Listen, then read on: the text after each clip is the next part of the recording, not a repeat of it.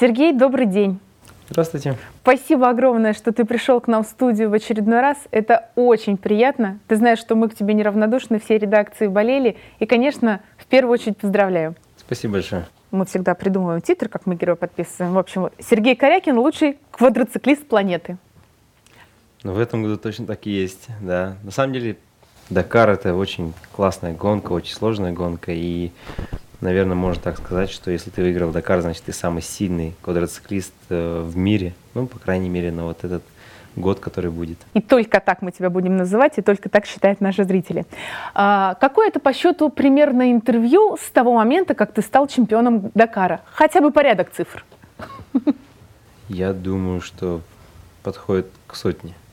Потому что у меня до этого дни были... Каждый час у меня было интервью.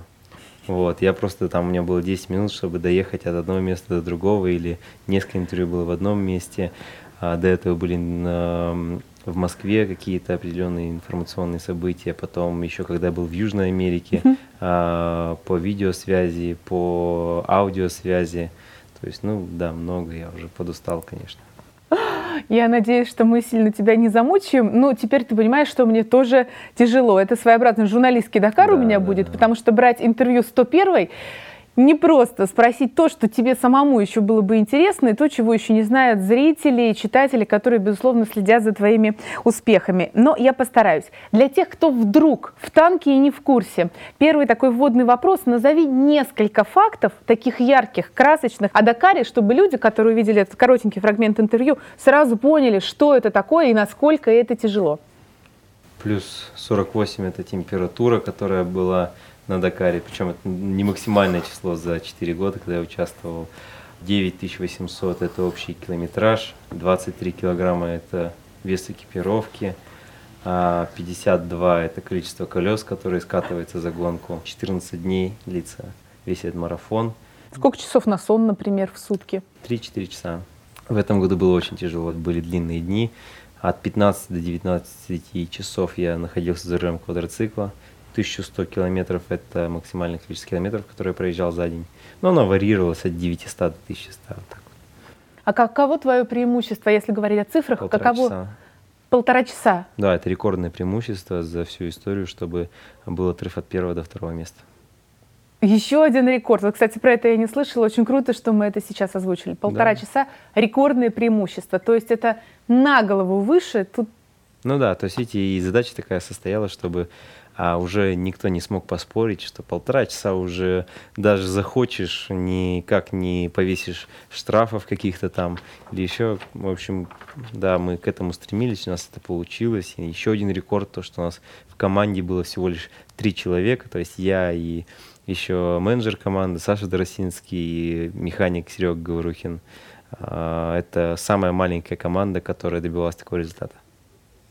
Ну, это вообще, наверное, еще и одна из самых маленьких команд вообще в истории. Ну, да, в принципе, как Куда бы... меньше, три да, человека. все это самый минимум, который только может поехать.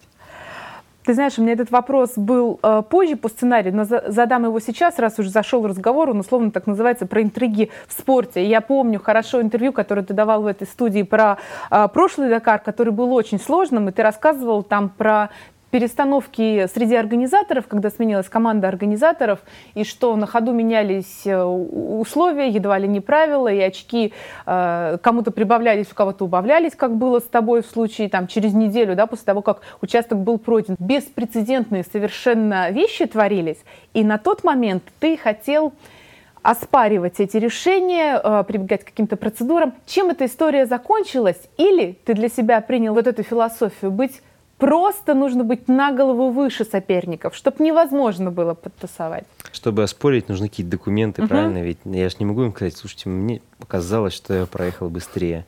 А в конце гонки я пытался взять временные карты, но никто мне их не дал. Мы ездили Потерялась. из одного места в, другие, в другое, и никто, конечно, не знал, где они находятся. Вот. И, соответственно, мы их так и не получили, и не было какой-то доказательной базы, потому что было глупо а, тратить свое время, потому что я понимал, чем это закончится. Да, а то, что на голову выше, это всегда нужно к этому стремиться, мне кажется, в жизни.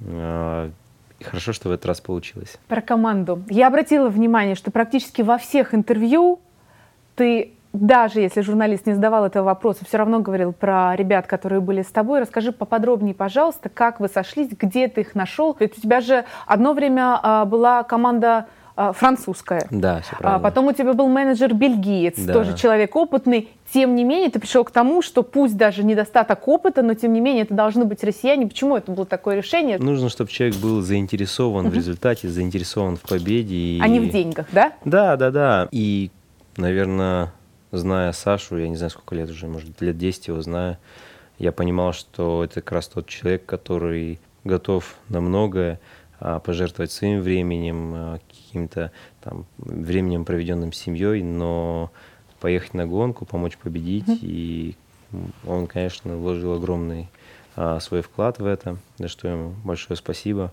Серега Говорухиным я тоже его знаю лет пять или семь. Вот, знаю его как, наверное, лучшего механика. И горжусь, что у нас сложилась такая команда, которая настолько эффективна, что смогла добиться такого результата.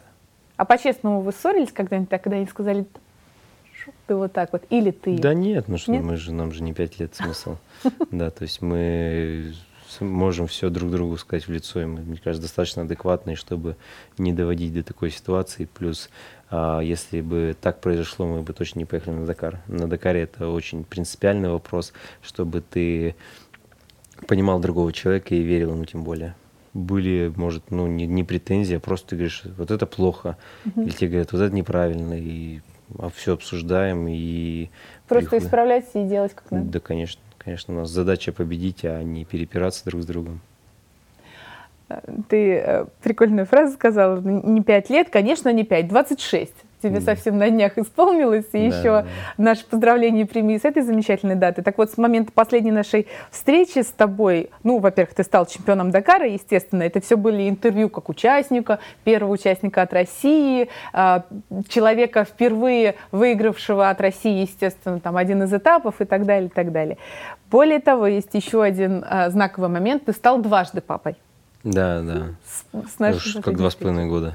Ну, просто давно было интервью. Они у меня написаны через запятую, вот эти победы. Чемпионство угу. на Дакаре и а, папа второй раз. Сопоставимы ли эти чувства? Ну, это абсолютно разные чувства. И, наверное, все-таки становиться отцом более счастливый момент, чем выигрывать Дакар. Потому что, наверное, такое это отцовство это фундаментальное понятие такое, которое ну, неоспоримо. Я очень рада, что ты именно так ответил. Ты знаешь, я подготовила тебе э, небольшой фрагмент э, фильма. Он называется «Гонка». Это фильм э, Рона Ховарда. Я не буду скрывать, за кадром уже выяснить, что ты его не смотрела. Это совершенно не страшно. Но если у тебя будет возможность, ты посмотри, мне кажется, он тебе понравится. Сейчас это, это их последний диалог в фильме. Я хочу, чтобы ты его послушал, а потом задам тебе несколько вопросов. Мы встретились почти детьми. Безрассудными, на Формуле-3. Изгнанные родными, в пустоту. И вот мы оба чемпионы мира. Неплохо? Да, неплохо. Ты не подводи меня. Мне же нужен соперник. Возвращайся. Вернусь, Ники, вернусь. Но сперва я хочу развлечься. В жизни должны быть удовольствия. Зачем нужен миллион кубков и медалей, самолетов, если не радуешься? Разве это победа?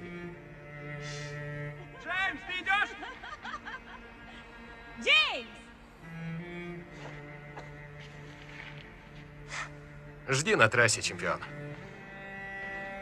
Жду, чемпион. Тебе идет, Ники. Ты единственный, кому ожоги лица пошли на пользу.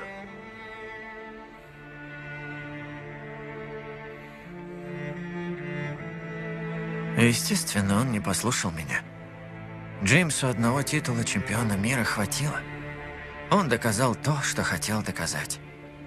И себе, и всем, кто сомневался в нем. Два года спустя он ушел из спорта. Когда я увидел его в Лондоне через семь лет. Я снова чемпион, а он комментатор. Он был босиком. На велосипеде, со спущенной шиной. Он проживал каждый день как последний. Все всегда считали нас врагами. Но он был среди немногих, кто мне нравился. Одним из тех, кого я уважал. Он остается единственным, кому я завидовал.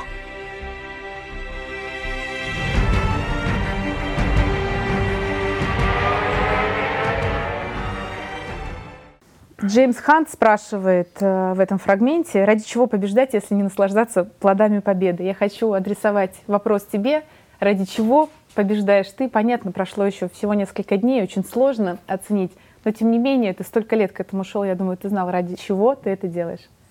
Ради достижения цели, видите, то есть это вопрос ее постановки, наверное, да, ожидания от этого. Сложно сказать, что такого прям я почувствовал. Просто каждый живет по-разному. Каждый живет, да, кто-то получает удовольствие от жизни, как кажется, да, то есть, там, не знаю, зависает там в клубах, я не знаю, как это правильно сформулировать. Такой, ну, гедонизм так называемый, просто да, наверное. жить в кайф. Да. А для меня в кайф э, каждый день идти к новой цели, то есть учиться чему-то новому, достигать нового. Это мой кайф, то есть я не вижу удовольствия в гедонизме, потому что не вижу в этом цели, нахожу это бессмысленным. А богатство? Здесь показывают, он улетает на частном самолете. Правда, это не его самолет, у Лауда был свой, а здесь, ну, тем не менее, он арендовал. Богатство, например, является ли стимулом и показателем? Деньги, они, конечно, дают свободу, в том числе свободу саморазвития, реализации для тебя, для твоих детей. Деньги. Да, это действительно важный фактор, особенно в мире, который построен на деньгах. И глупо говорить, что деньги не важны, это будет абсолютно неправдой. И они в действительности в какой-то мере дают свободу, но и в какой-то мере обременяют. И тут, мне кажется, очень важно найти а, какой-то определенный баланс, потому что слишком много денег это тоже очень тяжело на самом деле, и, а слишком мало тоже тяжело. И у каждого, конечно, баланс свой. И а, такой спортивный вопрос: нужен ли спортсмену вот как в этой сцене mm-hmm. говорилось, враг, которого ты уважаешь, соперник, которого ты уважаешь, потому что э, их нельзя назвать, конечно, врагами, это соперничество, которое обоим дало очень много, или он только внутри тебя? Соперник главный, конечно же, это внутри себя самого. Мне кажется, для каждого человека свой он. И очень важно уважать других гонщиков, да и других людей в жизни, кем бы он ни был, потому что если ты перестаешь уважать человека, ты, наверное, недооцениваешь его и в любой момент а, можешь а, пропустить угу. удар, наверное. Проиграть ему, потому что недооценил. Да. И еще один, мне кажется, очень показательный и в этом фильме, и вообще в жизни, наверное, а, такой нюанс. Достаточно ли один раз стать чемпионом, потому что один из героев, он добился этого, он доказал всем, что может, пройдя через очень сложные испытания, а второй просто у него такая работа, что ли, быть чемпионом всегда. Вот ты к какой бы категории себя отнес? Если ты чем-то занимаешься, нужно быть лучше, мне кажется, в этом, и всегда нужно стараться победить. И, конечно, хочется продолжать выигрывать, может, в других классах или выигрывать ради другой цели. Тут очень много смыслов а, в этом слое победа. Вот, у каждого она, опять же, своя, у каждого свое понимание, и а, каждому она нужна для каких-то своих целей. Но ты прямо сказал в начале интервью, что да, я лучше, но на этот год. То есть э, ты понимаешь, что уже какие-то другие должны быть достижения, и это условно звание не пожизненное. В 2014 году ты говорил, что когда-нибудь пересядешь на КАМАЗ. Это была шутка или это до сих пор остается да, нет, актуальным? Шутка. И я бы не хотел, на самом деле, пересесть на КАМАЗ, а, потому что, ну, КАМАЗ — это своя команда, и, наверное, я так не смогу, то есть это придется подчиняться чужим правилам, когда своя команда, свои правила, это как-то комфортнее, пускай даже а, это сложнее, и тяжелее, но это опять же некая свобода, которая важна. Все-таки зависит все от денег. Возвращаемся к этому разговору и от спонсоров. Правильно угу, понимаю? Да. Ну, будем надеяться, что твое 101, 110, 1500 интервью когда-нибудь станет той каплей, которая доточит этот камень, и все вопросы будут решены. Вот если они будут решены, правильно я понимаю, что все-таки выбор – а, между профессиональным спортом и карьерой, например, предпринимателя или просто какого-то другого человека, не спортсмена, он все-таки делается в пользу именно спорта. Если будет возможность, будет спонсоры, ты еще не нагонялся.